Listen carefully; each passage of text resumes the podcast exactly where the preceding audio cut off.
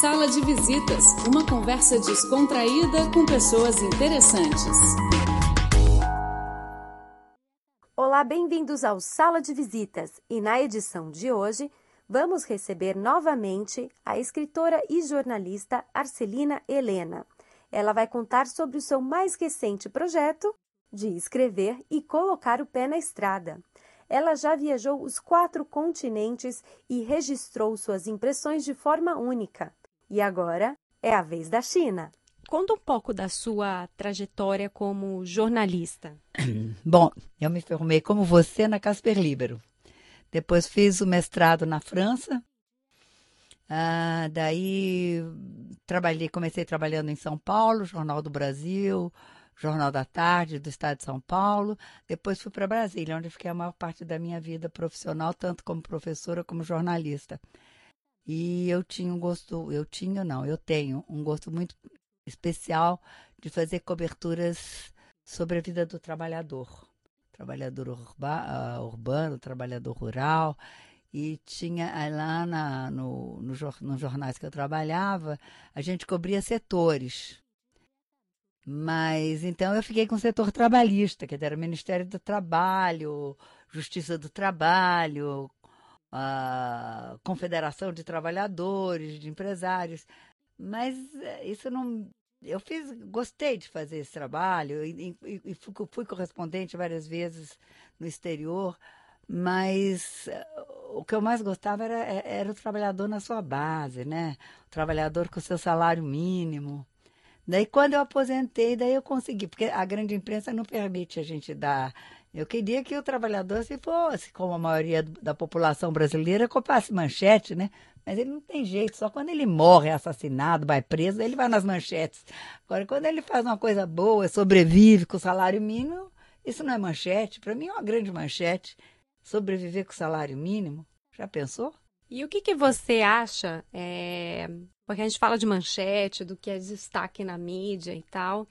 E hoje a mídia, ela tá muito mais, né, espalhada. Você tem mídia ninja, você tem essas outras opções. O que que, o que que você acha disso? Você acha que nessas mídias, talvez o cidadão do salário mínimo, ele possa virar protagonista?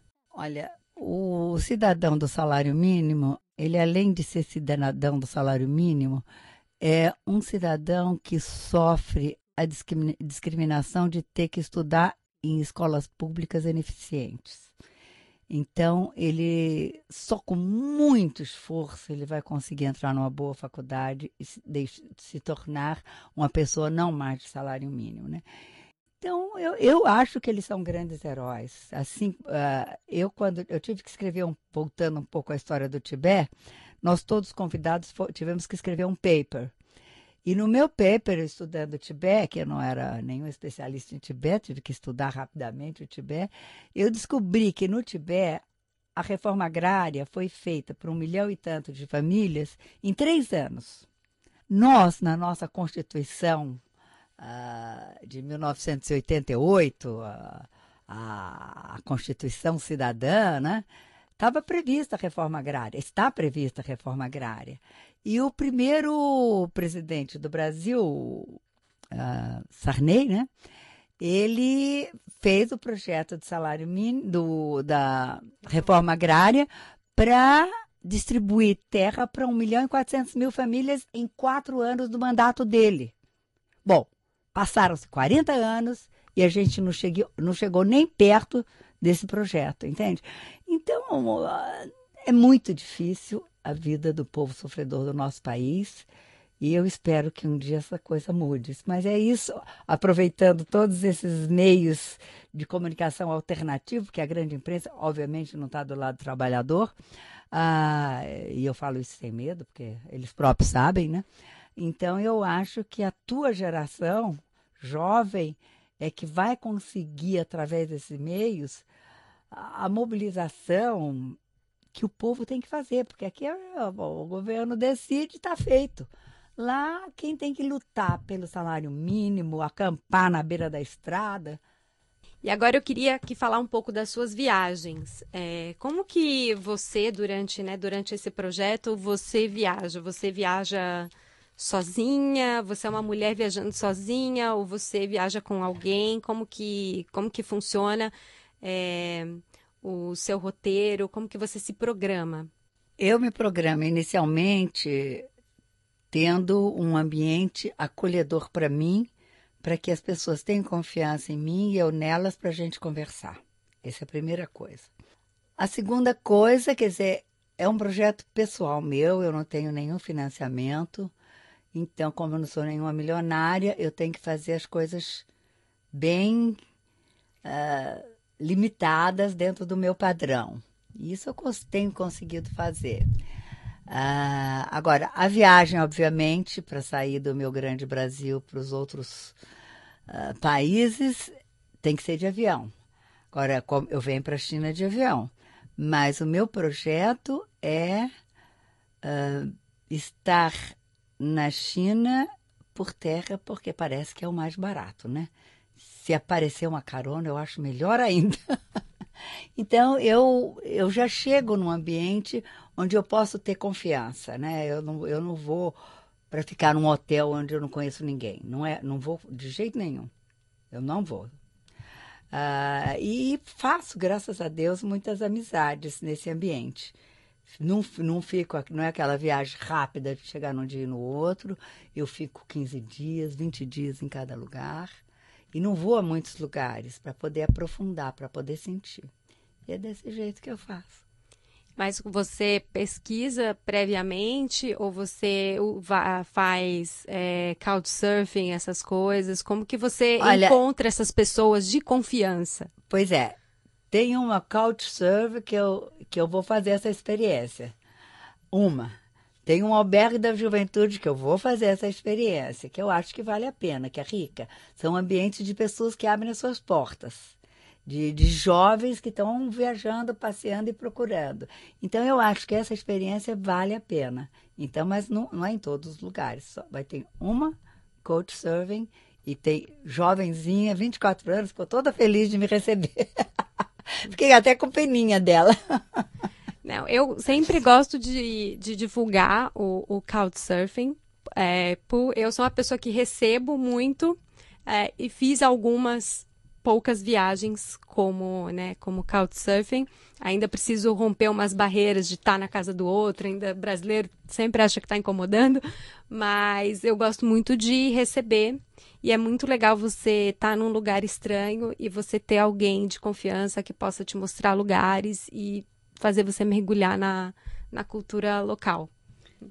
Muito bom isso aí. Eu também descobri isso daí. É coisa de jovem, mas a velhinha aqui vai.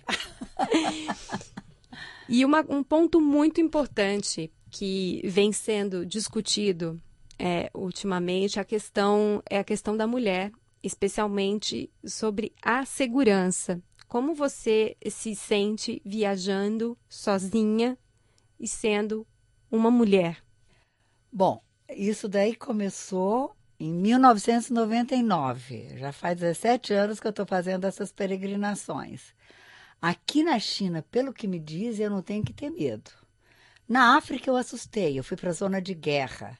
No México eu fui para a zona de guerra também na, na, na região de Chiapas. Estava até proibido ir para lá, mas eu fui assim mesmo. Ah, olha, eu vou dizer uma coisa que talvez nem precisa dizer, porque as pessoas devem estar, tá, que estão nos ouvindo, devem sentir que eu tenho uma fé muito grande em Deus. Eu acho que nada vai acontecer comigo e se acontecer, eu tô entregue. A vida, a vida é assim, tem seus momentos bons e ruins. Se tivesse um momento ruim durante a, a peregrinação aqui na China, eu baixo a cabeça, viro para lá, deixo para trás e continuo na estrada. É assim que eu penso. Sim. E o que, que você é, recomendaria? Que conselhos você daria, e aí não importa a idade, né? Para ser novinha, você já é mais velha, mas para essas pessoas que têm essa essa, essa vontade de viajar, de, de conhecer, de viver novas experiências, que que conselho você daria, que dica você daria, que pontapé, né, você daria para essas pessoas?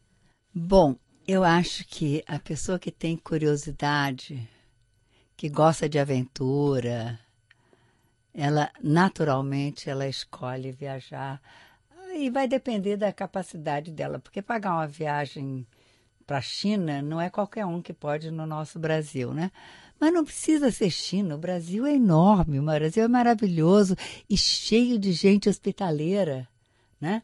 E, e, o brasileiro viaja bastante atualmente. Viaja, nossa, as rodoviárias estão lotadas, os aeroportos estão lotados, toda vez que tenha uma, um jogo de futebol, vai um monte de gente para uma cidade, para outra, vai para Juazeiro, vai para Nossa Senhora Aparecida, vai para Cidades Santas, pros...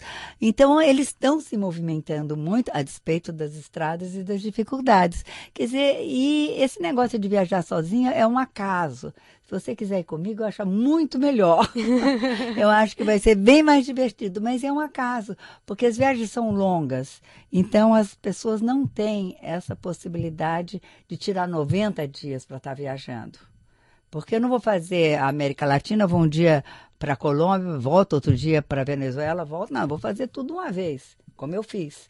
Então tem essa dificuldade das pessoas, por isso que eu viajo só, mas não foi uma opção minha foi uma dificuldade que eu tenho encontrado. Mas quem quiser ir à China pra, comigo, não precisa nem ficar os 90 dias. Passa 20 dias comigo e depois vai embora, enfim. Estão convidados. Ai, é isso aí. A Celina, muito obrigada aqui por dividir aí o seu projeto, suas experiências e boa sorte. Espero que você tenha experiências maravilhosas, encontre pessoas interessantes e avise aí a gente quando seu livro ficar pronto e, e é isso aí. Se você até tiver algum site ou algum lugar onde os ouvintes possam saber mais sobre o seu trabalho, você pode falar aqui agora com a gente antes da gente dar um tchauzinho aqui. Olha, nesse, nesse livro eu vou fazer em parceria com a Maiara Vila Boa, que foi uma aluna minha. E nós vamos ser parceiras nesse livro. E ela está, quer dizer, quem mexe com as novas tecnologias é ela, né? Eu faço as coisas antigas. então, ela está fazendo um blog. Então, esse blog deve iniciar muito em breve, mas eu mando para você. Eu não, eu não tenho ainda ele, como é que é o nome, nem como é que funciona.